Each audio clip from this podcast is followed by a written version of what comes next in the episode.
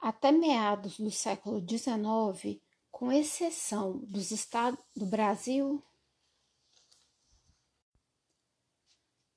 até meados do século XIX, com exceção das, dos próprios cativos, que quase, quase todos os demais seres humanos estiveram envolvidos, participaram ou lucraram com o tráfico negreiro, incluindo reis e chefes africanos que forneciam escravos para seus parceiros europeus. Na Europa, o negócio do tráfico negreiro nunca foi reescrito aos países mais ativos na colonização da América.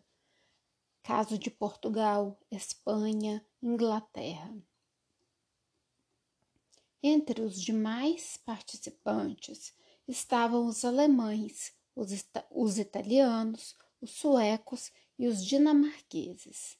A Inglaterra, baluarte do abolicionismo do século XIX, fora a maior traficante de escravos do século anterior.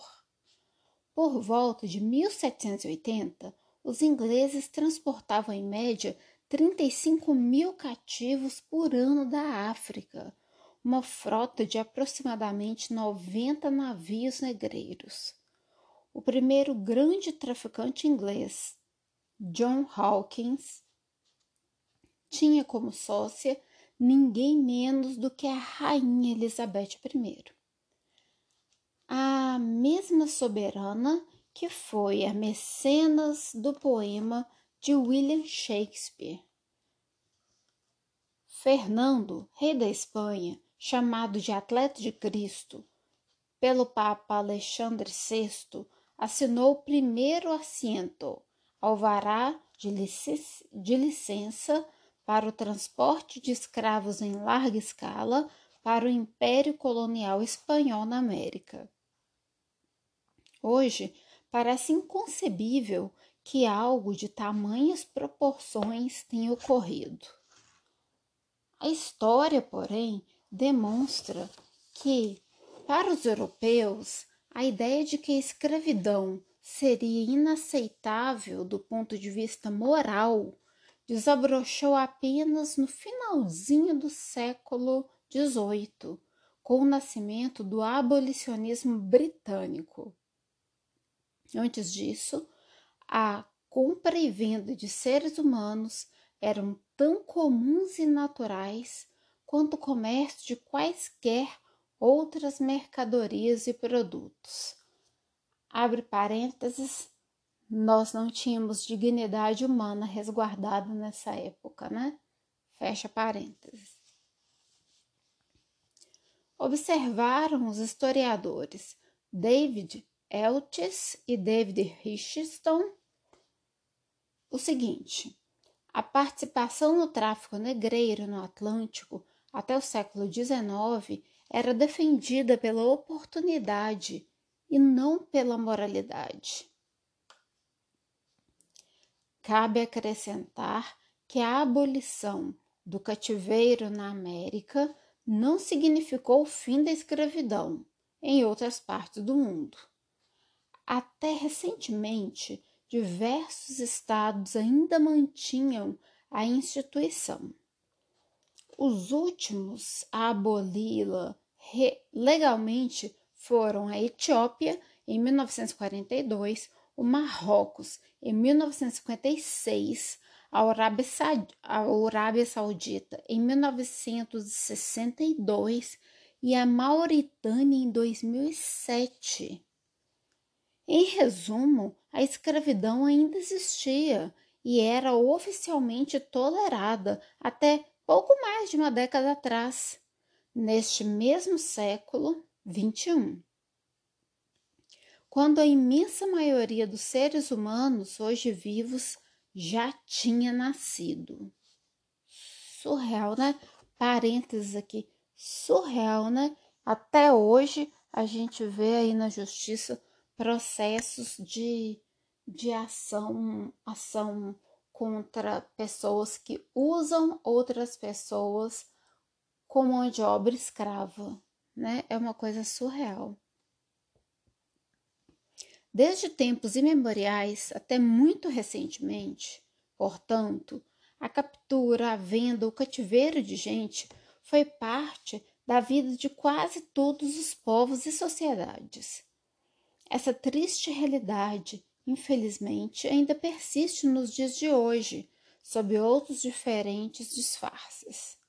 Legalmente, nenhum país aceita mais a escravidão nos moldes antigos, em que seres humanos podiam ser comprados ou vendidos como mercadorias. Ainda assim, muitos a permitem na prática, incluindo o Brasil, onde é recorrente o noticiário sobre pessoas submetidas a condição de trabalho análogas ao cativeiro, exploradas mediante pagamento de salários irrisórios, ou nem isso, privadas de liberdade de ir, de ir e vir em ambientes sórdidos ou insalubres que muitas vezes se assemelham aos das senzalas e dos engenhos de cana-de-açúcar do século XVII. Uma organização britânica, a Anti-Slavery International, mais antiga entidade de defesa dos direitos humanos, sucessora da British Anti-Slavery Society, fundada em 1823 para combater o tráfico negreiro, estima hoje mais escravos no mundo do que em qualquer período durante entre os 300 anos de escravidão africana na América. Meu Deus! seriam 40 milhões de pessoas vivendo mesmas condições, nessas mesmas condições, ou seja, mais do que o triplo do total de cativos traficados no Atlântico até meados do século XIX. Segundo os dados da mesma instituição, cerca de 800 mil pessoas são traficadas internacionalmente ou mantidas sob alguma forma de cativeiro, impossibilitadas de retornar livremente e por seus próprios meios aos locais de origem. Nada disso é surpreendente. Ah, infelizmente. Considerando-se o alto índice de pobreza prevalente no planeta, calcula-se que, em todo o mundo, 3,4 bilhões de seres humanos, quase a metade da, do total da população, sobrevivam com uma renda igual ou inferior a 3,20 dólares por dia, o equivalente a pouco mais de 12 reais. Valor insuficiente para assegurar as necessidades mínimas de alimentação, moradia e outros cuidados básicos.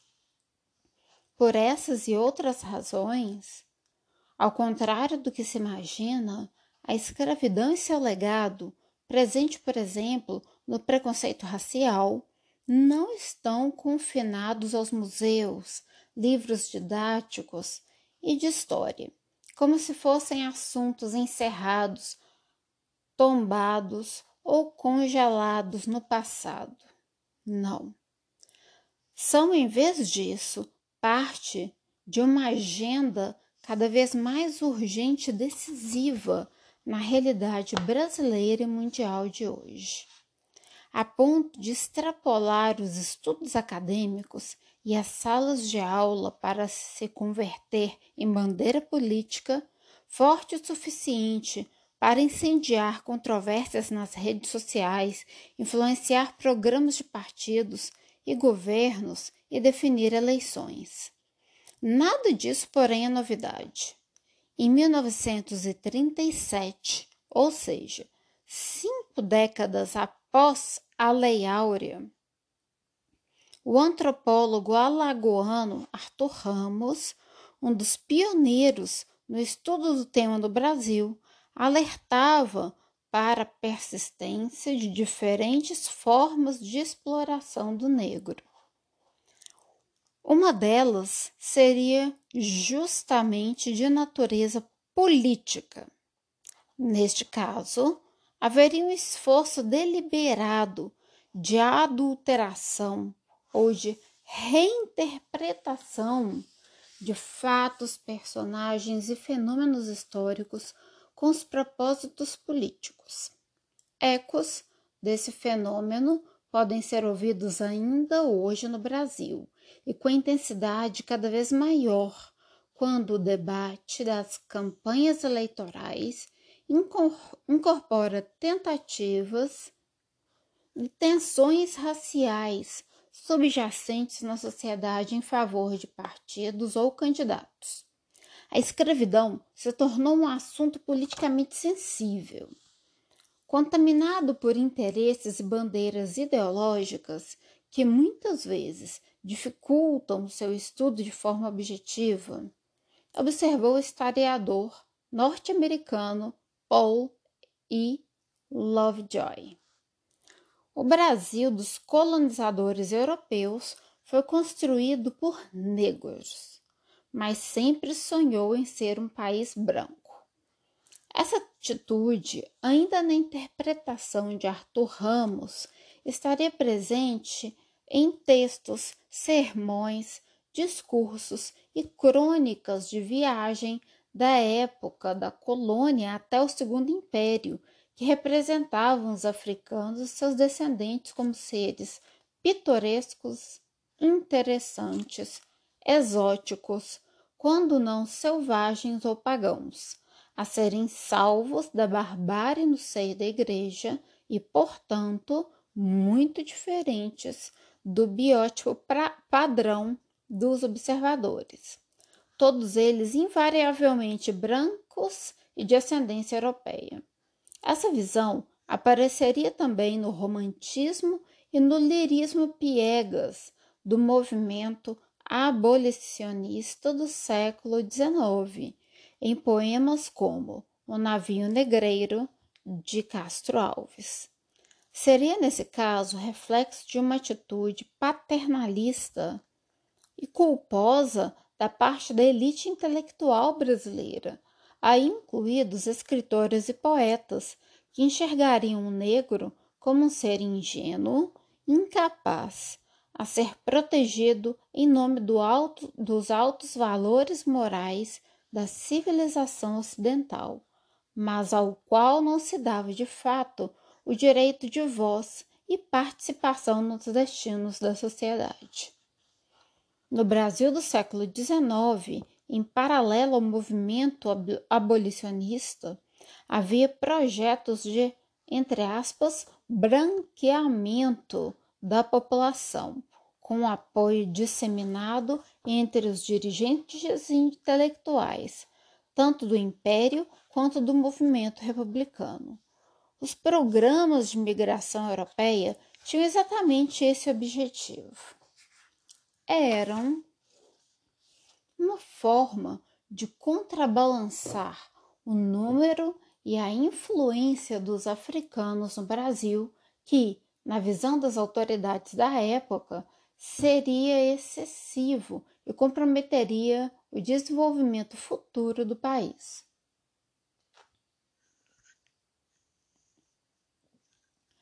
O Brasil não é, nem deve ser, o Haiti alertava em 1881 o crítico literário, promotor, juiz, deputado sergipano Silvio Romero. A vitória na luta pela vida entre nós pertencerá no porvir ao branco. Insisti em seu livro A Literatura Brasileira e a Crítica Moderna, de 1808. Para isso, defendi seriam necessários, de um lado, a extinção do tráfico africano e o desaparecimento constante dos índios, e de outro, a imigração europeia. Eu vou abrir aqui um parênteses para comentar isso aqui, né? Esse cara queria que simplesmente é, as pessoas que vinham da África, ou as pessoas que eram índias, ou todo mundo que estava legitimamente ligado à terra desaparecesse e que só as pessoas europeias é que iam realmente ter uma força predominante na população aqui do Brasil, né? Cara muito doido. Qual é o nome desse cara mesmo? Arará, Vitória, Brasil. O crítico literário, promotor, juiz e deputado sergipano Silvio Romero. Se alguém entendeu diferente, me dá notícia, tá? Em 1877, o médico cearense Domingos José Nogueira Jaguaribe Filho, político e proprietário de terras em São Paulo, assustava-se com as estatísticas populacionais brasileiras, chamando atenção para o fato de que, num contingente de cerca de 10 milhões de pessoas, apenas 3,8 milhões per pertenciam à raça branca, enquanto os mais de 6 milhões restantes distribuíam-se entre negros, índios e mestiços.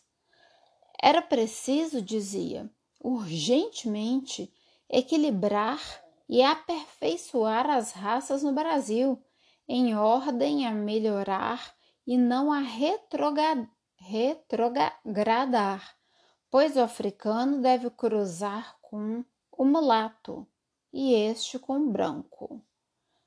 Pelos seus cálculos, nesse processo de miscigenação, o Brasil se tornaria branco e, portanto, livre de seus traços africanos em cinco gerações.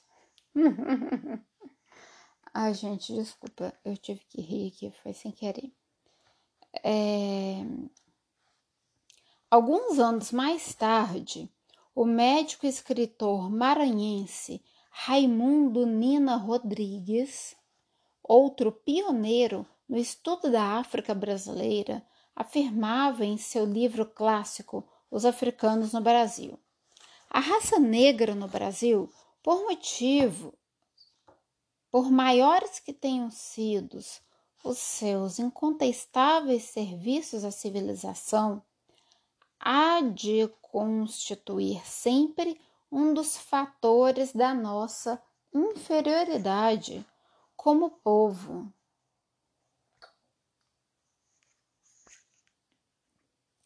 Consideramos a, a supremacia imediata ou mediata da raça negra nociva à nossa nacionalidade. Ai, ai. Ainda segundo Nina Rodrigues, o Quilombo dos Palmares, no interior da então capitania de Pernambuco, hoje estado de Alagoas, teria sido no século XVII a maior das ameaças à civilização do futuro do povo brasileiro. Eu vou abrir um parêntese aqui também, tá, gente? Porque é o seguinte: o Estado, como um todo, ele fica sempre achando que qualquer pessoa que haja e faça algo diferente do que o Estado originalmente quer, do que o Estado manda, é geralmente considerado terrorista, criminoso, e ameaças à civilização. Então, quando eu leio em algum lugar, igual eu estou lendo aqui na introdução desse livro, que é. Quer ver? Teria sido no século XVII a maior das ameaças à civilização do futuro do povo brasileiro. Eu já fico com um pé atrás e com a orelha em pé. Mas vamos que vamos. é, do futuro povo brasileiro, uma vez que, se bem sucedido, transformaria o Brasil em um novo Haiti refratário ao progresso e inacessível à civilização. Oficialmente, a escravidão acabou em 1808. Mas no Brasil, mas o Brasil jamais se empenhou de fato em resolver o problema do negro, segundo a expressão usada pelo próprio Nino Rodrigues. Liberdade nunca significou para os ex-escravos e seus descendentes oportunidade de mobilidade social ou melhoria de vida. Nunca estiveram, nunca tiveram acesso a terras, bons empregos, moradias decentes, educação, assistência de saúde e outras oportunidades disponíveis para os brancos. Nunca foram tratados como cidadãos.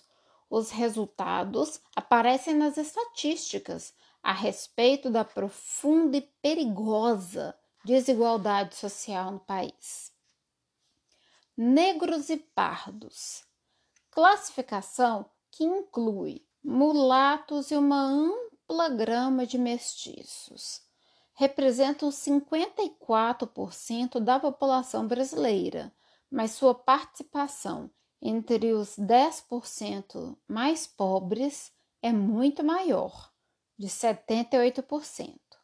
Na faixa dos 1% mais ricos da população, a proporção inverte-se Nesse restrito e privilegiado grupo, situado no topo da pirâmide de renda, somente 17,8 são descendentes de africanos.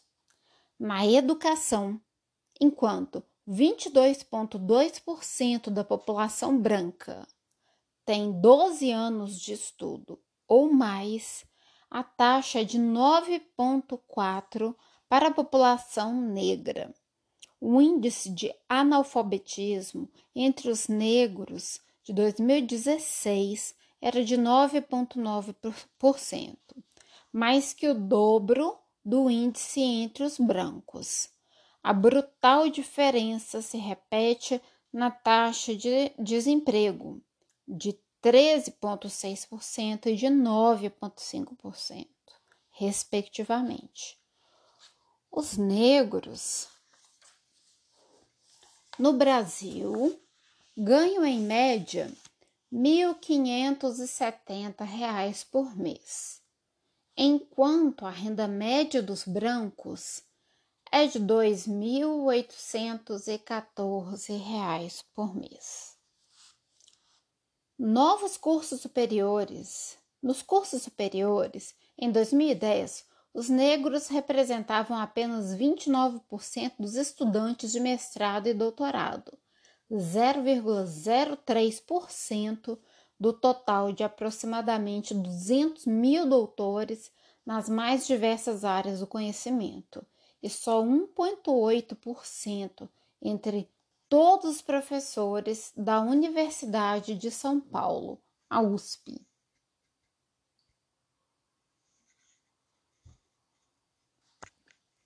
Um homem negro tem oito vezes mais chances de ser vítima de homicídio no Brasil do que um homem branco. Afrodescendentes formam a maior parte da população carcerária e são mais expostos à criminalidade. São também a absoluta maioria entre os habitantes de bairros sem infraestrutura básica, como luz, saneamento, segurança, saúde e educação. Entre 1.626 deputados distritais, estaduais, federais e senadores brasileiros eleitos em 2018, apenas 65, menos de 4% do total, são negros incluindo os pardos. O número chega a 27%.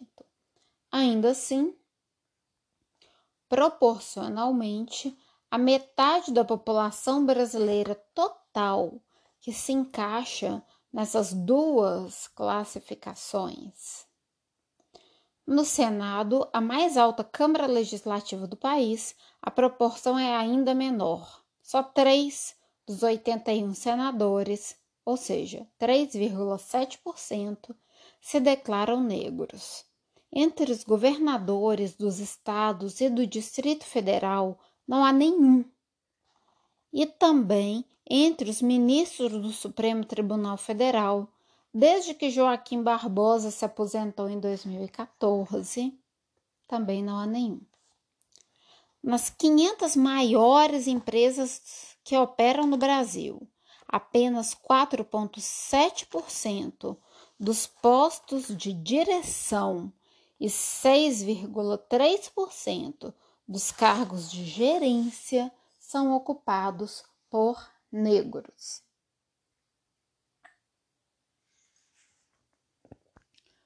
Os brancos são também a esmagadora maioria em profissões de alta qualificação, como engenheiros, 90%, pilotos de aeronaves, 88%, professores de medicina, 89%, veterinários, 83% e advogados, 79%. Só 10% dos livros publicados no Brasil entre 1965 e 2014 são de autores negros. 10%. Pausa aqui, eu indico livros sensacionais, não falo nem é, do Brasil, mas tem um livro de uma afrodescendente norte-americana sensacional que se chama é, La Kindred, Laços de Sangue. Eu super recomendo. O livro é tão bom que eu li esse livro em duas madrugadas. Assim, sensacional.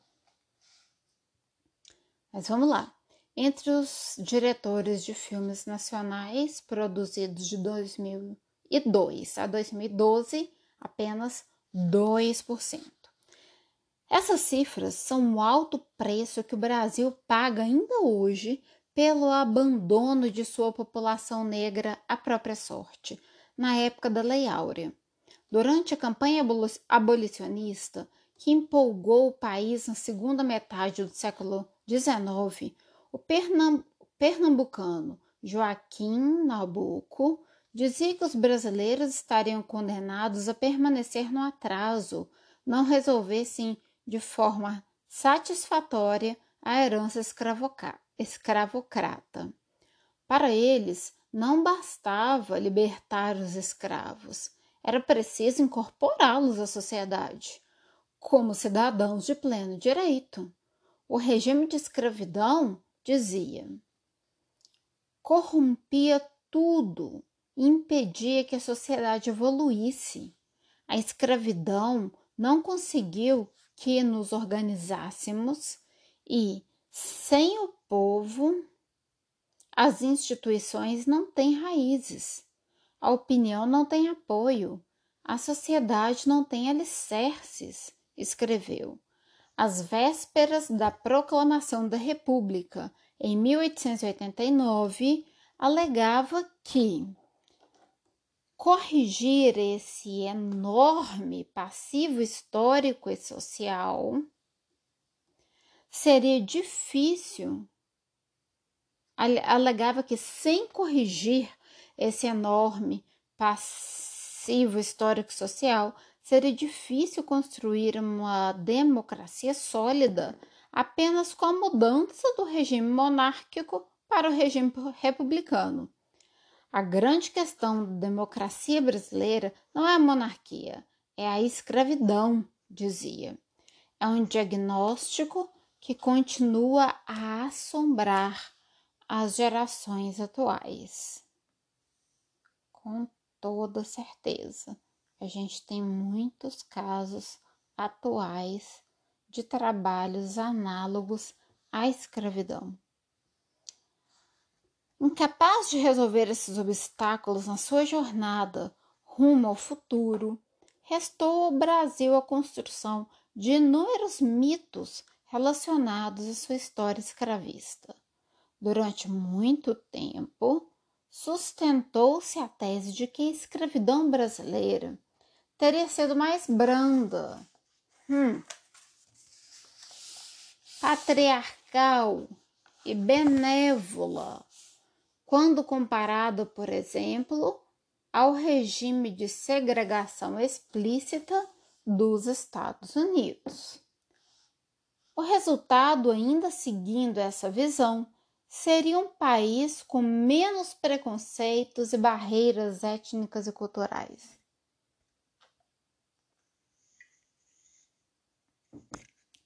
A não celebração a não celebrada democracia racial brasileira. Muitos estudos têm contribuído para mudar de forma drástica essa interpretação, porque cá entre nós, parênteses meu, Jamine, está totalmente equivocado. Como se verá ao longo desses três livros, os escravos brasileiros foram sempre explorados e tratados com violência, como em qualquer outro território. Não há escravidão suave ou cruel. Ela dispensa adjetivos. Escravidão é escravidão. Observou a historiadora Hebe Maria Matos de Castro, da Universidade Federal de Juiz de Fora. O preconceito, por sua vez, é parte do dia a dia dos trabalhadores brasileiros. Como se pode observar nos estádios de futebol, onde os jogadores negros são alvos frequentes de agressões verbais. A escravidão no Brasil foi uma tragédia humanitária de proporções gigantescas. Arrancadas do continente da cultura em que nasceram, os africanos e seus descendentes construíram o Brasil com seu trabalho árduo, sofreram humilhações e violências e foram explorados e discriminados. Essa foi a experiência mais determinante da história brasileira, com impacto profundo na cultura e no sistema político que deu origem ao país depois da independência de 1822. Nenhum outro assunto é tão importante e tão definidor para a construção de nossa identidade atualmente.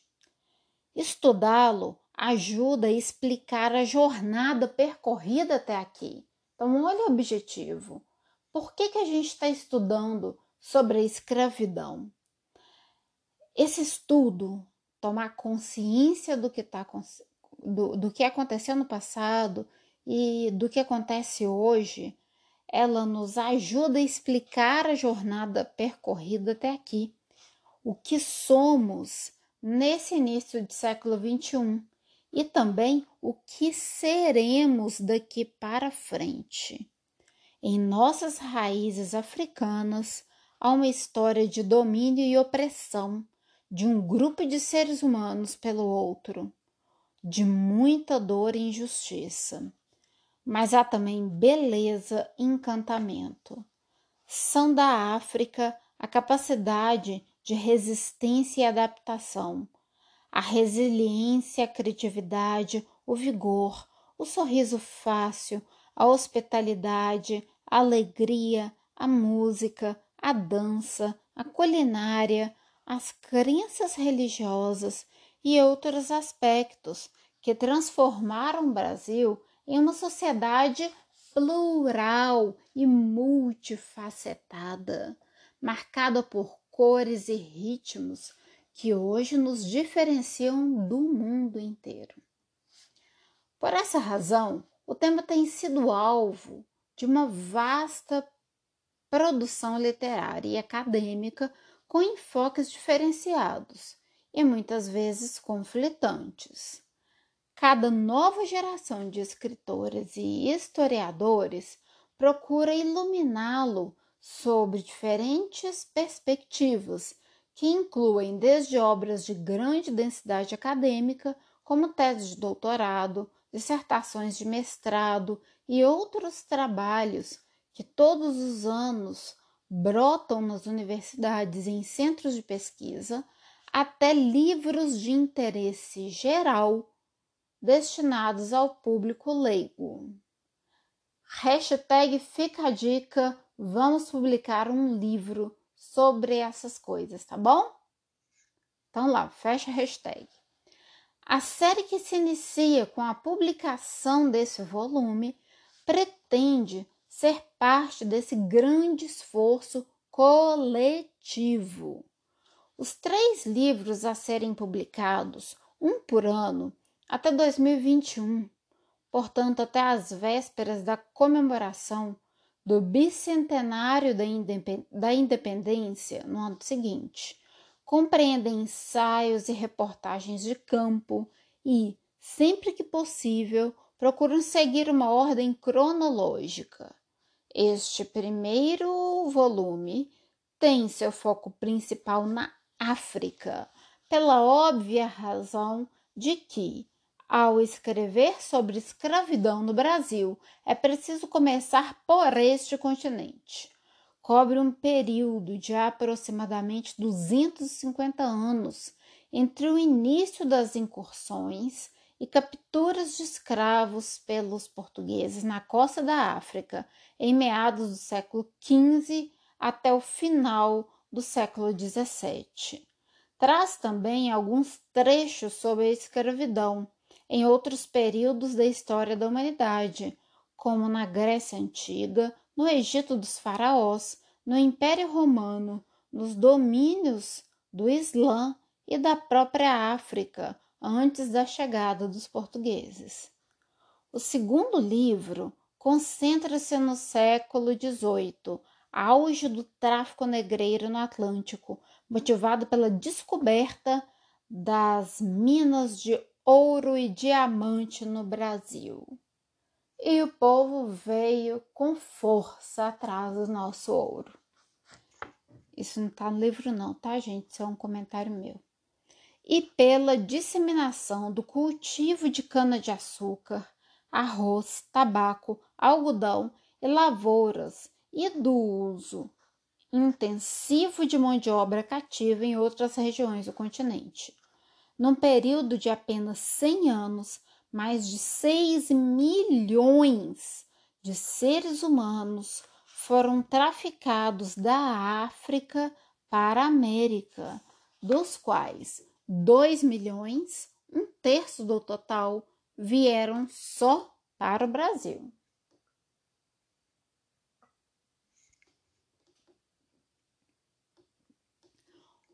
O terceiro e último livro se dedica ao movimento abolicionista, ao tráfico ilegal de, de cativos, ao fim, pelo menos do ponto de vista formal e legal, da escravidão no século XIX e ao seu legado nos dias atuais. São também abordados nos dois próximos volumes da trilogia temos como família escravas, alforrias, a escravidão urbana, as festas, irmandades e práticas religiosas e assimilações, as fugas, as rebeliões e os movimentos de resistência. Pesquisar e escrever essa série de livros envolveu uma longa e fascinante jornada de seis anos, que me levou ao encontro de paisagens, culturas, experiências e pessoas em 12 países de três continentes: África, América e Europa.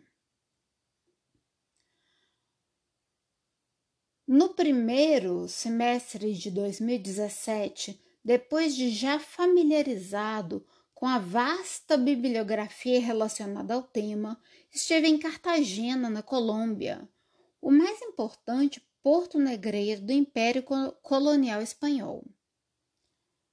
E percorri o antigo sul escravista dos Estados Unidos, palco de uma guerra civil na qual morreram 750 mil pessoas. Nossa, que tragédia!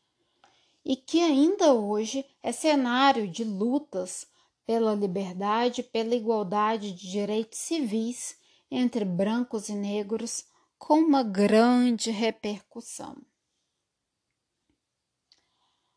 No mundo todo. Repeti assim uma experiência que o, o pernambucano Gilberto Freire teve no final da década de 1920.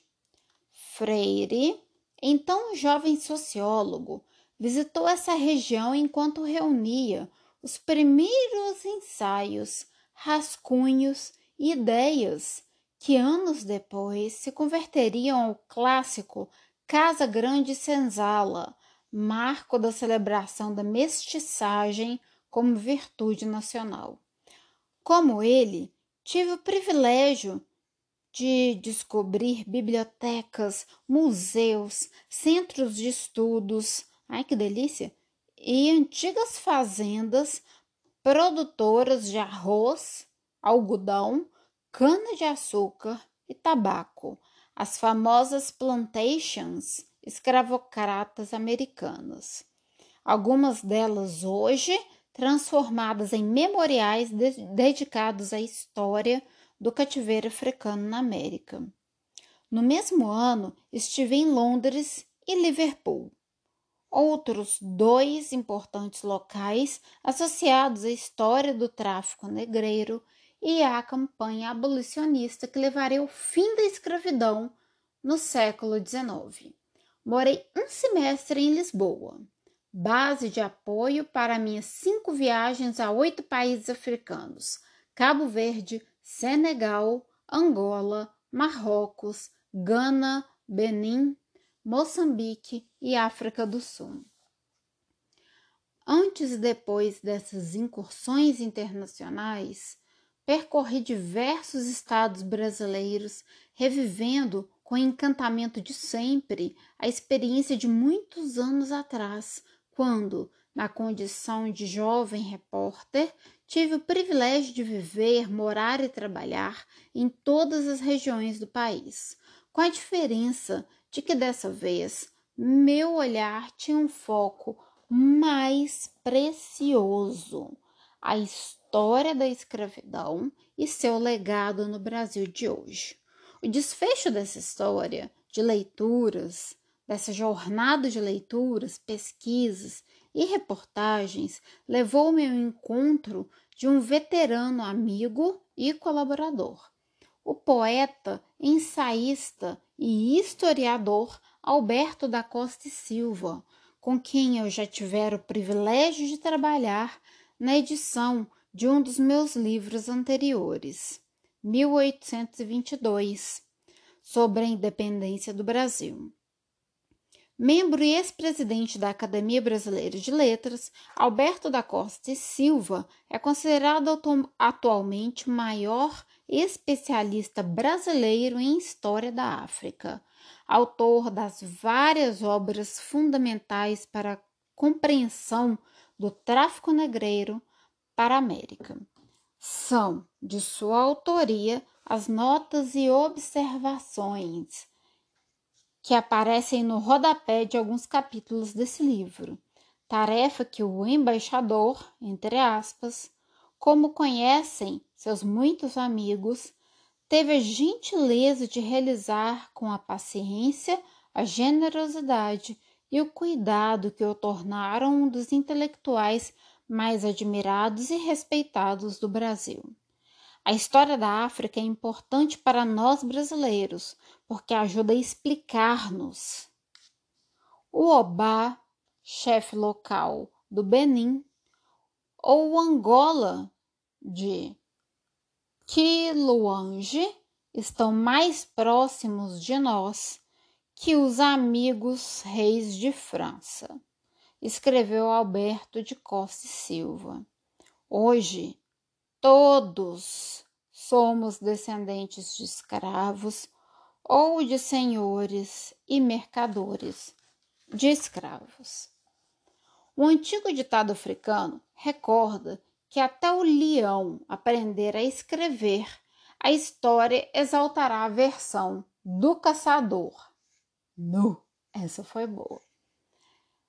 Em uma tese de curso de altos estudos apresentada em 2007 ao Instituto Rio Branco, no Ministério das Relações Exteriores, a diplomata Irene Vida Gala, outra reconhecida africanista contemporânea brasileira, com quem também tive o privilégio de contar entre os colaboradores nessa série de livros, procurou decodificar esse ditado na forma de diferentes olhares sobre a história das relações do Brasil com a África. Segundo ela, haveria os olhares negros, que reconhecem o papel do africano e de seus descendentes, protagonistas de uma história tão antiga e pródiga quanto o continente de que são oriundos, e os olhares brancos que perpetuaram os registros de uma história repetida desde os tempos do colonizador europeu, perfeitamente condizente com interesses e perspectivas eurocêntricas e caucasianas presentes nas narrativas tradicionais da historiografia brasileira. Havia, porém, no entendimento da embaixadora Irene Gala, um terceiro grupo, o dos olhares atentos, contemporâneos, que assimilam a complexidade dessas duas histórias e incorporam novos ingredientes ao seu relato e análise, dispondo-se a oferecer uma compreensão mais ampla e ao mesmo tempo mais sutil e refinada das relações Brasil-África. Esses últimos são olhares que, a meu ver, poderiam servir igualmente à história da escravidão. Uma parte hedionda e dolorosa, mas também essencial para a compreensão dessas relações. Na perspectiva oferecida por esses olhares atentos, seria possível identificar e destacar novas narrativas e reinter reinterpretar heróis, acontecimentos e consequências que marcam quatro séculos de uma convivência ainda hoje pendente de reconciliação. Ao iniciar essa série de livros sobre a escravidão, eu gostaria de me alistar ao grupo dos olhares atentos. Ao mesmo tempo, preciso reconhecer e, desde já, pedir a compreensão dos leitores que as minhas raízes e referências culturais, de certa forma, condicionam e limitam o meu olhar. Como repórter e pesquisador, posso e devo observar e ouvir os diferentes olhares e vozes, admitindo, porém, que seria indevido ou falso de minha parte tentar, por exemplo, expressar na sua totalidade a experiência de dor e sofrimento do olhar negro, pela qual eu nunca passei.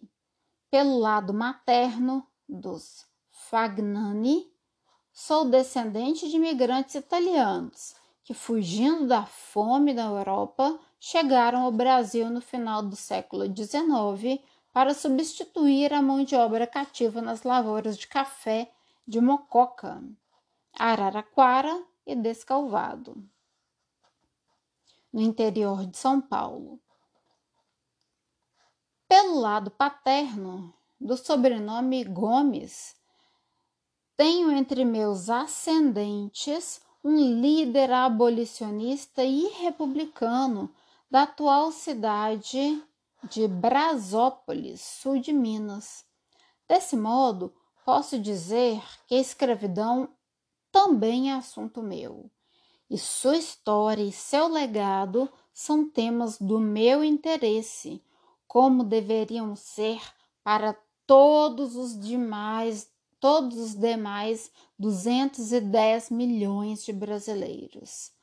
Cabe, portanto, trabalhar com uma atitude atenta de responsabilidade e respeito pelos agentes envolvidos nessa história, entre os quais eu me inscrevo, deixando que os leitores julguem que, nesse esforço, fui honesto e sincero nos meus propósitos, ainda que talvez não inteiramente bem sucedido. O olhar atento com o qual me propus escrever essa trilogia inclui também o reconhecimento de que, exigem, de que existem aspectos de natureza semântica relacionados ao tema que hoje são alvos de intenso debate acadêmico. O correto seria dizer escravo ou escravizado.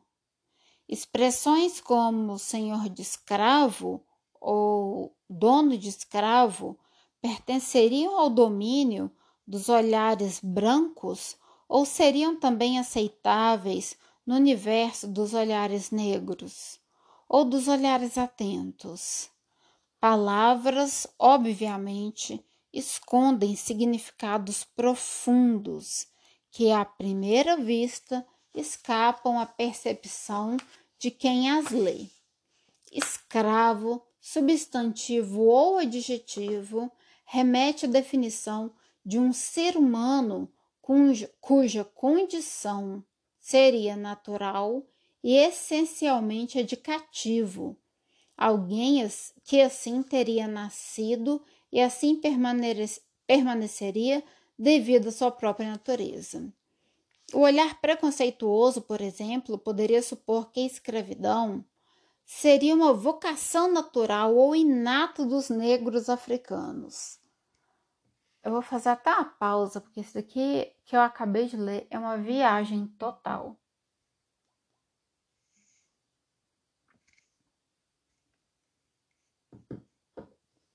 Tá, vamos lá.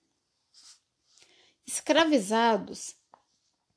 Particípio do verbo escravizar, também usado como adjetivo, por sua vez, denotaria uma condição circunstancial ou temporária, produzida pela violência que tornou a pessoa cativa. Homens e mulheres escravizados seriam, portanto, pessoas que sofreram a escravização, foram subjugadas e reduzidas à condição de cativas, sem que fosse sua identidade ou vocação original. Essas sutilezas linguísticas são importantes e devem ser levadas em conta, pois isso é muito importante. Ao mesmo tempo, é preciso reconhecer que determinados vocábulos já se incorporaram aos usos e costumes da língua portuguesa e podem ser livremente utilizados em favor de uma mais fácil compreensão dos leitores. Escravo é uma palavra de uso consagrado nos dois mais importantes discricionários brasileiros. Dicionários, tá, gente? Não é discricionário, não. É dos mais importantes dicionários brasileiros, o Aurélio e o Hawais, onde aparece como aquele que, privado da liberdade, está submetido à vontade de um senhor, a quem pertence como propriedade. Nesse modo, desse modo, autorizado pelos dicionários, mas também atento às novas exigências e tendências da linguagem, optei por grafar indistintamente escravo e escravizado ao longo desta obra como sinônimos de cativo alternando seu uso sempre que necessário para evitar cacofonias ou repetições enfadonhas. Na mesma forma, os leitores encontra encontrarão no meu texto expressões como dono de escravo ou senhor de escravo, ambas igualmente consagradas por respeitados escritores, historiadores, sociólogos e outros estudiosos que me precederam e que delas se valeram no passado sem, sem qualquer constrangimento vernacular. Apesar do fôlego aparente em três volumes, essa série não pretende nem poderia ser um estudo exaustivo ou definitivo da escravidão. Seria impossível, além de arrogante, pretensiosa, qualquer tentativa de esgotar um assunto tão vasto, importante e premente, ainda que numa obra que, no conjunto, terá 1.500 páginas. Escravidão, volume 1, de Laurentino Gomes. Linha do tempo. Alguns acontecimentos que marcaram a história do Brasil e do mundo entre o início da escravidão africana no Atlântico e o fim do século XVII ano 1444. Registro do primeiro leilão de africanos escravizados em Portugal, diante do infante Dom Henrique, na vila de Lagos, Algarve. Ano 1453. Tomada de Constantinopla pelos turcos otomanos. Ano de 1454 publicação da Bíblia de Gutenberg, primeiro livro impresso na Europa. Ano de 1455, pela bula Romanos Pontifex, o Papa Nicolau V autoriza os portugueses a escravizar os infiéis entre o Marrocos e a Índia. Ano de 1456, os portugueses chegaram ao arquipélago de Cabo Verde, até então desabitado. Ano de 1484 início da colonização da ilha de São Tomé. Ano de 1485 o rei do Congo se converte ao cristianismo. Ano de 1488 português Bartolomeu Dias cruza o Cabo da Boa Esperança. Ano de 1492. Chegada de Cristóvão Colombo à América. Construção do Castelo de São Jorge da Mina, ou Elmina, primeiro grande entreposto de tráfico de escravos na costa da África. Ano de 1494 no Tratado de Tordesilhas, Portugal e Espanha dividem o mundo entre si. Ano de 1496. Judeus de Portugal são obrigados a se converter ao cristianismo. Ano de 1498. A esquadra de Vasco da Gama chega à Índia.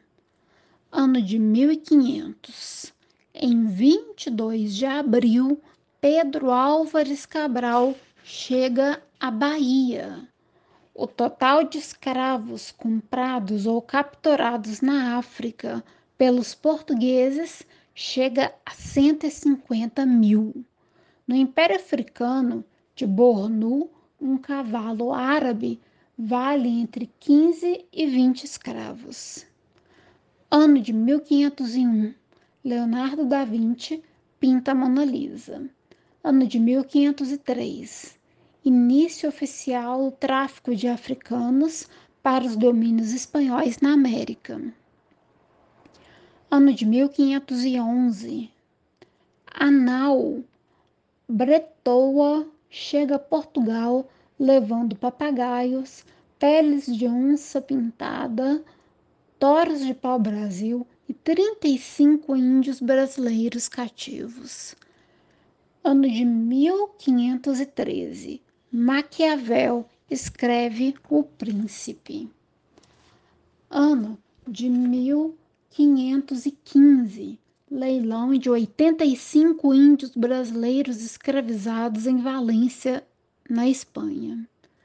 Ano de 1517, início da Reforma Protestante.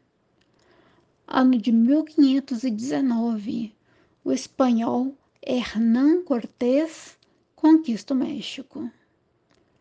Ano de 1530, Martim Afonso de Souza dá início à colonização do Brasil. Ano de 1534, o Brasil é dividido em capitanias hereditárias, criação da Companhia de Jesus por Inácio de Loyola. Michelangelo pinta o juízo final na Capela Sistina. Ano de 1535. Engenhos de açúcar começam a funcionar em Pernambuco. Notícias da chegada dos primeiros escravos africanos ao Brasil. Ano de 1545. São Vicente, a capitania de Martim Afonso de Souza, tem cerca de 3 mil índios escravizados ano de 1549, chegada dos primeiros jesuítas ao Brasil. Ano de 1554, fundação da cidade de São Paulo. Ano de 1555, os franceses ocupam a Baía de Guanabara até 1567. Ano 1565, Fundação da cidade do Rio de Janeiro. Ano 1575. Paulo Dias de Novaes dá início à ocupação portuguesa em Angola. Ano 1577. O corsário Francis Drake inicia na Inglaterra sua volta ao mundo. Ano 1580. Começa a União Ibérica trono de Portugal passa para a Espanha. Ano 1585, a população do Brasil é de 60 mil habitantes, sem contar os índios arredios. Ano de 1600, a população indígena da América é estimada em 10 milhões, apenas um quinto do número existente na época da chegada dos europeus. No Brasil, epidemias de varíola dizimam dezenas de milhares de índios. Ano de 1605, Miguel de Cervantes publica Dom Quixote. Ano de 1608, invenção do telescópio na Holanda. Nasce em Lisboa o futuro padre Antônio Vieira. Ano de 1612, os franceses invadem São Luís do Maranhão e permanecem até 1615. Ano de 1618 começa na Europa a Guerra dos 30 Anos, em que morreriam cerca de 8 milhões de pessoas. Meu Deus. Ano de 1621 criada na Holanda a Companhia das Índias Ocidentais ano de 1627, Frei Vicente do Salvador publica a primeira História do Brasil. Ano de 1630, após um ataque frustrado à Bahia, os holandeses ocupam Pernambuco. Ginga, a rainha africana, enfrenta as tropas portuguesas em, em Angola. Ano de 1632 o bandeirante Raposo Tavares escraviza entre 40 mil e 60 mil índios. Ano de 1637, São Luís do Maranhão tem 250 habitantes, Belém, no Pará, apenas 80. Ano de 1640, fim da União Ibérica o Duque de Bragança sobe ao trono em Portugal como rei Dom João IV. O preço de venda total do açúcar produzido no Brasil equivale a 18 toneladas de ouro. Ano de 1641, os holandeses ocupam Luanda, Benguela e São Tomé. Ano de 1648, Tropas brasileiras de Salvador, de Sá e Benevides expulsam os holandeses de Angola. Ano de 1654, os holandeses são expulsos do Recife. Ano de 1660, criada em Londres a Royal African Company, RAC, que teria o monopólio do tráfico de escravos na Inglaterra. Ano de 1662. A portuguesa Catarina de Bragança se casa com o rei Charles II e dá início ao consumo de chá na Inglaterra. Hum, ano de 1665. Top, tropas brasileiras e portuguesas destroem o reino do Congo na Batalha de Ambuila. Ano de 1666. Londres é devastada por um incêndio. Ano de 1672. A cidade do Rio de Janeiro abriga 4 mil habitantes brancos e 20 mil negros africanos. Ano de 1675. O bandeirante Domingos Jorge Velho abre o caminho que liga São Paulo e Minas Gerais ano de 1683. No ataque a Viena, os turcos otomanos escravizam 8 mil cristãos, todos brancos. Ano de 1687. São Paulo tem 1,5 mil moradores brancos e 10 mil escravos indígenas. Isaac Newton publica Principia, que revoluciona o conhecimento sobre o universo. Ano de 1694. Estima-se em 2 milhões o total de eslavos escravizados pelos tártaros na Crimeia nos 200 anos anteriores. No mesmo período, outros 2,5 milhões de escravos brancos foram comercializados pelos turcos otomanos no Mediterrâneo. Ano de 1695. Depois de quase um século de resistência, o quilombo dos Palmares é destruído em Alagoas. A cabeça degolada de Zumbi dos Palmares é exibida num poste no Recife. Ano de 1697 chegam a Salvador as primeiras notícias de que há ouro em Minas Gerais. Ano de 1700. A população total do Brasil é estimada em 300 mil habitantes. Introdução: Marcelino Alberto de Souza veste-se à moda africana. Camisa colorida em tom rosa choque, mangas curtas e fraldas soltas sobre as calças de tecidos leves da mesma cor. Está sentado em um sofá modesto de três lugares e estampas quadriculadas de costas para a parede de uma pequena sala de teto baixo e janelas fechadas, sem ventiladores ou ar-condicionado. A penumbra do ambiente contrasta com a intensa luminosidade lá fora. É um homem sorridente, de olhar meigo, cabelos e bigodes brancos que realçam a pele negra. A voz é grave e rouca.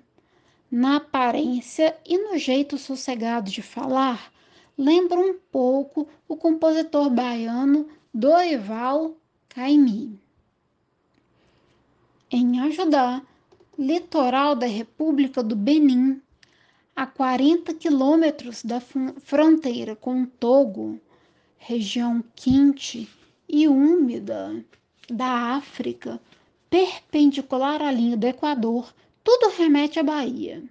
Na praça central, de terra batida, um grupo de moradores protege-se do sol forte do meio-dia à sombra de uma antiga e frondosa gameleira, árvore sagrada do candomblé, de cujos ramos balançam ao vento dezenas de fitas coloridas. Foram colocadas ali em memória dos mortos da comunidade e em homenagem às muitas divindades locais aparentadas nos orixás, que em Judá são chamados de, vod, de voduns, mesma denominação que recebem nos terreiros de tradição GG de Salvador e do recôncavo baiano. A faixa mais longa e mais colorida, uma peça inteira de tecido que recobre todo o tronco da árvore, da raiz, das raízes aos galhos mais altos, é dedicada à serpente Dan, a deusa do arco-íris, princípio de tudo, a rainha entre todos os voduns. Aos 92 anos, Marcelino Norberto é o patriarca da nona geração da família de Souza, dinastia fundada no reino do Daomé, hoje parte da República do Benin, no final do século XVIII, pelo baiano Francisco Félix de Souza, um dos personagens mais extraordinários da história do Brasil. Mulato Claro, nascido em Salvador, Francisco Félix, ainda jovem, mudou-se para a África, onde passou a dedicar-se ao mais lucrativo negócio da época, o tráfico de escravos. Em pouco tempo, tornou-se o mais rico, famoso e influente mercador de gente na costa africana, com numerosa clientela no, clientela no Brasil. Teria embarcado mais de meio milhão de cativos para o recôncavo baiano. Ao morrer, em 1848, aos 94 anos, deixou 53 mulheres viúvas nossa, mais de 80, mais de 80 filhos e 2 mil escravos. Teria acumulado uma fortuna hoje equivalente a 120 milhões de dólares. Francisco Félix foi tão importante no comércio de escravos que ganhou do rei Gueso, do Daomé, seu amigo e sócio no tráfico negreiro, o título de Xaxá, honraria hereditária que desde então vem passando de geração em geração dentro da família de Souza. Quando cheguei à República do Benin, em novembro de 2017, acabaram de morrer o oitavo Xaxá, Honoré Feliciano Julião Francisco de Souza.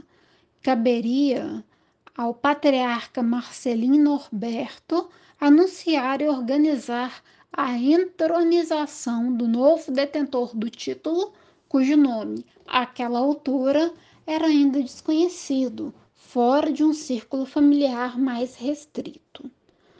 Os descendentes de Francisco Félix estão hoje espalhados por quatro países africanos: República do Benin, Nigéria, Togo e, Hierar e Costa do Marfim onde ocupam posições de grande importância na hierarquia social.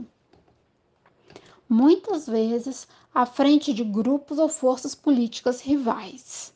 Um deles, o general Paulo Emily de Souza, foi presidente da junta que, entre 1969 e 1970, governou o Benin, quando o país ainda se dava Daomé e vivia sob uma ditadura militar.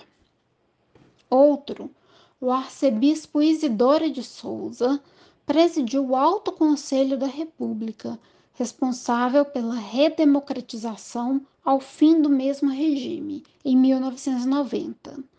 A lista inclui ainda vodunins, sacerdotisas de Vodun, políticos, advogados, agricultores, bancários, carpinteiros, motoristas, comerciantes, construtores, costureiras, enfermeiros, escritores, fotógrafos, funcionários públicos, jornalistas, mecânicos, médicos, músicos, parteiras, professores e pedreiros, entre outras pessoas das mais diversas atividades e profissões brasileiros embora relativamente raros nessa parte da África, são sempre bem-vindos em ajudar.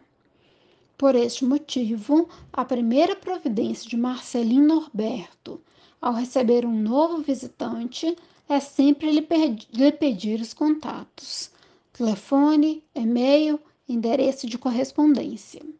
É o que faz comigo antes ainda que eu me sente ao seu lado no sofá de estampas quadriculadas. Para futuras comunicações de nosso interesse comum, explica. Em seguida, informa que uma de suas missões é manter vivas as tradições da família, os traços da cultura brasileira presentes no Benin e os laços que unem essa região ao Brasil, a que devo a honra de visitar. Ele pergunta em francês, o idioma oficial do país. Respondo que essa é a minha quarta viagem à África, de um total de cinco.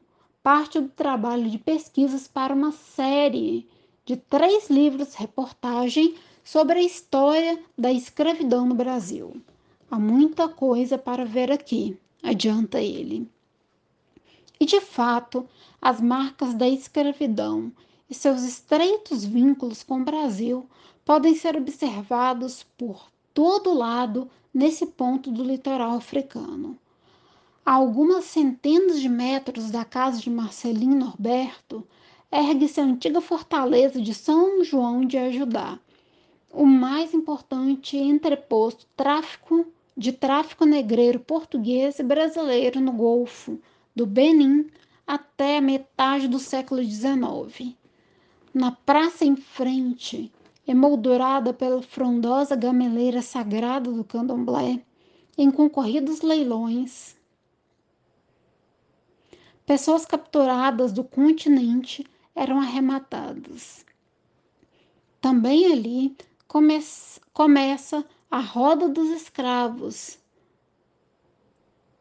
uma estrada de terra de 3 quilômetros que termina na praia última parte da jornada que os cativos faziam em solo africano, Atl solo africano, antes de embarcarem nos navios negreiros para a travessia do Atlântico. No local da partida, junto à areia batida por ondas agitadas, ergue-se hoje a porta do não retorno, memorial da Unesco, a Organização das Nações Unidas para a Educação, a Ciência e a Cultura, em homenagem às legiões de seres humanos que dali partiram sem esperança de voltar a ver a terra em que haviam nascido. O monumento de Judá é uma entre muitas portas do não retorno que se pode conhecer na África atualmente. Existem dezenas delas em vários países marcando os antigos pontos de embarque de escravos. O banco de dados Slave Voyages, sei, que cataloga cerca de 36 mil viagens dos navios negreiros ao longo de três séculos e meio, registra um total de 188 pontos de partida de cativos no continente africano africano, sendo que 20 deles responderam por 93% do total do tráfico no Atlântico. A mais famosa e fotografada dessas portas fica na ilha de Goreia, situada na Baía de Dakar, a capital do Senegal. Foi visitado por diversas celebridades internacionais, incluindo o Papa João Paulo II e os presidentes Barack Obama, dos Estados Unidos, e Nelson Mandela, da África do Sul. O brasileiro Luiz Inácio Lula da Silva, que lá esteve em 2005, aproveitou a viagem para pedir perdão pelo que fizemos aos negros. O brasileiro Luiz Inácio Lula da Silva, que lá esteve em 2005, aproveitou a viagem para pedir perdão pelo que fizemos aos negros, atitude que o português Marcelo Rebelo de Souza preferiu evitar ao também passar pelo local 12 anos mais tarde. A dor da escravidão é como a dor de um cálculo renal. Não adianta contar, só sentindo, ponderou Lula. Embora menos conhecida, a porta do não retorno de ajudar, que se destaca entre todas as demais pelo número de cativos que por ali passaram, mais de um milhão de homens, mulheres e crianças embarcados à força nos navios do tráfico para uma jornada sem volta que os levaria aos engenhos de açúcar, às lavouras de café, arroz, algodão e tabaco, às minas de prata, ouro e diamantes para a execução de inúmeras outras atividades no outro lado do oceano. Para a imensa maioria dos escravos vendidos ou traficantes em Judá ou em qualquer outro local da África, a porta do não retorno foi uma realidade concreta e inexorável. Quase a totalidade do, dos, dos 12,5 milhões de embarcados nos navios negreiros jamais teve oportunidade de voltar às suas origens africanas. Os índices, os índices de mortalidade eram altíssimos. Pelo menos 1,8 milhão morreu ainda na travessia do Atlântico. Entre os que chegavam ao Novo Mundo, as expectativas de vida eram mínimas. Poucos sobreviveram aos primeiros anos de trabalho cativo. Uma minoria, no entanto, teve destino diferente. São os retornados, ex-escravos africanos ou brasileiros que tiveram a chance de cruzar novamente o Atlântico no sentido contrário ao das rotas convencionais do tráfico e cujos descendentes hoje habitam a República do Benin e países vizinhos. Essas linhagens familiares, nascidas de ex-cativos brasileiros, são reconhecidas como agudás e carregam sobrenomes como Souza, Silva, Santana, Chagas, Santos, Almeida e Medeiros. Alguns de seus fundadores chegaram à África expulsos da Bahia depois da chamada Revolta dos Malês, importante insurreição africana ocorrida no Brasil em 1835 e comandada por cativos muçulmanos. Outros retornaram por vontade própria, depois de obter a alforria ainda durante o período do cativeiro ou após a assinatura da Lei Áurea, que aboliu formalmente a escravidão em 13 de maio de 1888. Entre os atuais descendentes dos retornados, poucos ainda falam português ou têm algum contato direto com o Brasil. A maioria se comunica em francês, inglês ou em um dos muitos idiomas locais. Ainda assim, festejam o carnaval e o dia de Nosso Senhor do Bonfim. Se reúnem para comer feijoada, dançam a burrinha, uma forma arcaica do Bumba Meu Boi, e torcem pela seleção brasileira de futebol.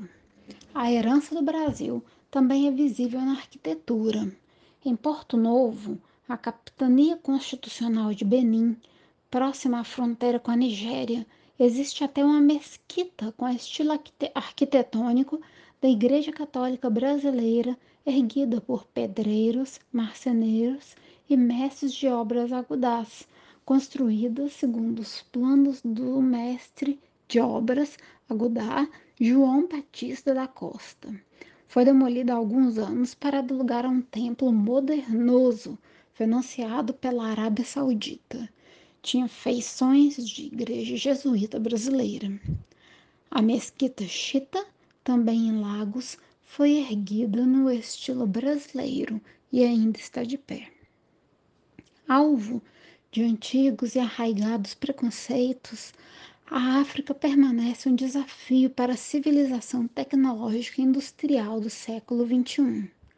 No imaginário popular, alimentado quase diariamente por notícias ruins ou sensacionalistas, o continente africano hoje oscila entre a visão do paraíso primevo e idílico das savanas coalhadas de animais selvagens e o espectro de um lugar assolado por tragédias humanitárias, guerras civis, epidemias de fome, de doenças como o ebola e recorrentes imagens de imigrantes ilegais que arriscam suas vidas na travessia do Mediterrâneo em balsas precárias em busca de uma vida melhor na Europa. Nas minhas viagens de pesquisa, pude constatar que a África real, em muitos aspectos, assemelha-se ao Brasil. Tem sim pobreza, corrupção, mazelas e problemas. Ao mesmo tempo, tem países de economia dinâmica, gente trabalhadora e empreendedora, legiões de estudantes que, em número cada vez maior, frequentam universidades e centros de pesquisas. Há sim bolsões de violências causadas por guerras civis e religiosas em lugares como a região norte da Nigéria, a República Democrática do Congo, o Sudão e a Somália. Em compensação, é possível andar na rua sem medo de roubos, assaltos ou agressões físicas a qualquer hora do dia ou da noite em capitais como Dakar, no Senegal, Accra, em Gana, Cotonou, sede do governo do Benin, Praia, em Cabo Verde, e Maputo, em Moçambique, coisa que raros brasileiros arriscariam a fazer em metrópoles como Rio de Janeiro, Salvador e Recife. Essa África de história milenar, berço da humanidade, de cultura riquíssima, complexa e diversa, permanece como um desafio também para nós brasileiros especialmente os de ascendência branca e europeia, que mantemos com nossa raiz africana uma relação contraditória, marcada por duas atitudes extremas. De um lado, o mais cru preconceito racial, de outro, a celebração ufanista e irreal das heranças africanas, como nos festejos de carnaval, sem reconhecer, entretanto, que os responsáveis por elas, os negros e seus descendentes nunca tiveram o mesmo tratamento e as mesmas oportunidades usufruídas por brasileiros de outras origens. A relação contraditória do Brasil com a África tem profundas raízes históricas e pode ser observada ainda nos dias atuais no próprio continente africano. Os primeiros soberanos a reconhecer a independência brasileira em 1822 foram dois reis africanos. O Oba Ozenwed, do Daomé, atual Benin, e o Ologun Ajan, de Lagos, hoje cidade da Nigéria. Eram ambos grandes exportadores de escravos. Na direção oposta, em 11 de novembro de 1975, o Brasil tornou-se o primeiro país a reconhecer Angola como um país independente, decisão que causou surpresa, levando-se em conta que o novo país nascia sob a, bandeira, sob a bandeira marxista do Movimento Popular de Libertação de Angola, MPLA, enquanto os brasileiros viviam sob uma ditadura militar inaugurada em 1964 com o pretexto de combater o comunismo. Nos dias atuais, esse relacionamento tem se pautado mais por discursos e protocolos de intenções do que por ações e decisões práticas. O último surto de aproximação ocorreu durante os 14 anos de administração petista, em que o governo brasileiro derramou farto dinheiro destinado a obras de infraestrutura em diversos países africanos, usando como duto empreiteiras que, mais tarde, seriam denunciadas na Operação Lava Jato de combate à corrupção. Na época de minhas viagens à África, já depois do processo que levou ao impeachment da presidente Dilma Rousseff, o clima era de visível má vontade de parte a parte. As marcas brasileiras iam, uma vez mais, desaparecendo da paisagem africana. Encontrei obras paradas, projetos interrompidos, representações diplomáticas, associações e entidades de intercâmbio cultural com dificuldades para pagar as contas, incluindo o aluguel, como resultado dos cortes ao orçamento brasileiro destinado a essas áreas e iniciativas. Entre os governos locais, até pouco tempo antes, habituados a conviver com generosidade do dinheiro farto do BNDES com outra, e com outras linhas de financiamento brasileiras, imperava um ambiente de franca revolta contra o governo do então presidente Michel Temer, no qual a fronteira se fechou. Em Accra, capital de Gana, visitei o Reino dos Tabões, outro grupo de retornados brasileiros. Ali existe uma Rua do Brasil e um prédio igualmente identificado como Brasil House, Casa do Brasil, reformado com o dinheiro da empreiteira Camargo Correia, com o propósito de ser um museu e um memorial. À presença brasileira em Gana o edifício foi inaugurado em 2005 com uma grande festa, na qual o então presidente Luiz Inácio Lula da Silva vestiu-se como rei africano e foi tratado como tal. Passada a festa, o governo brasileiro não se preocupou em negociar a desocupação do edifício com a família ganesa, que até então reivindicava a posse ancestral do imóvel. Em 2017, seus representantes pediam uma indenização de 2 milhões e 3 mi de uma indenização entre 2 e 3 milhões de dólares. Dinheiro que o governo brasileiro, por meio de sua embaixada em Gana, obviamente se recusava a pagar. Diante do impasse, nenhum visitante era autorizado a entrar ou mesmo fotografar a Brasil House. Tive a oportunidade de observá-la apenas por fora e de longe, sob o olhar vigilante da família ganesa, que, avisada com antecedência de minha chegada, havia estendido uma faixa na frente do prédio explicando quem eram exatamente os proprietários. O vácuo deixado pela relutante presença brasileira é hoje ocupado na África pelos chineses, cujos projetos estão espalhados por todos os lugares. Encontrei-os em Cabo Verde, Angola e Moçambique, para citar apenas os três países de língua portuguesa que visitei no meu trabalho de reportagem. São obras gigantescas, identificadas com placas também enormes, escritas em mandarim, o idioma predominante na China. No bairro de Talatona, em Luanda, a capital angolana, pude observar o canteiro de obras de um novo edifício público cercado por arame farpado. Lá dentro, labutava parte dos 100 mil trabalhadores chineses que, em condições difíceis de apurar, atualmente abrem estradas, constroem hospitais, escolas, usinas hidrelétricas, portos, dutos, refinarias de petróleo e uma infinidade de outras instalações em todo o país.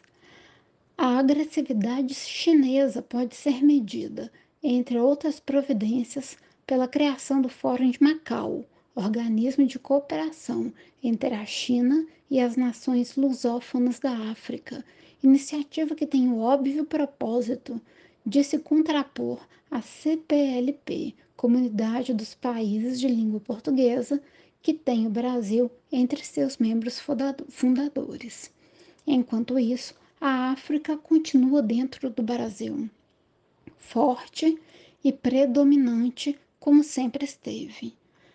O Brasil foi o maior território escravista do hemisfério ocidental por quase três séculos e meio. Recebeu sozinho quase 5 milhões de africanos cativos, 40% do total de 12,5 milhões embarcados para a América. Como resultado, é atualmente o segundo país de maior população negra de origem africana do mundo. Os afrodescendentes brasileiros, classificados nos censos do Instituto Brasileiro de Geografia e Estatística, IBGE, como pretos e pardos somam hoje cerca de 115 milhões de pessoas, número inferior apenas à população da Nigéria, de 190 milhões de habitantes, e superior à população da Etiópia, o segundo país africano mais populoso, com 105 milhões. O Brasil também foi a nação que mais tempo resistiu a acabar com o tráfico negreiro e o último a abolir oficialmente o cativeiro no continente americano, em 1888, 15 anos depois de Porto Rico e dois depois de Cuba. O tráfico de africanos escravizados no Brasil começou por volta de 1535, algumas décadas depois da chegada da esquadra de Pedro Álvares Cabral à Bahia em 1500. O objetivo inicial do comércio de gente era fornecer mão de obra para a indústria do açúcar no Nordeste, a primeira importante atividade econômica colonial, mas rapidamente se propagou por todos os segmentos da sociedade e da economia. Três séculos mais tarde, na época da independência, praticamente todos os brasileiros livres eram donos de escravos, incluindo inúmeros ex-cativos, que também tinham seus próprios cativos. A presença de africanos nas ruas e lavouras brasileiras surpreendia os viajantes que por aqui passavam. No interior do país eram agricultores, tropeiros, marinheiros, pescadores, vaqueiros, mineradores de ouro e diamante, capangas e seguranças de fazendas.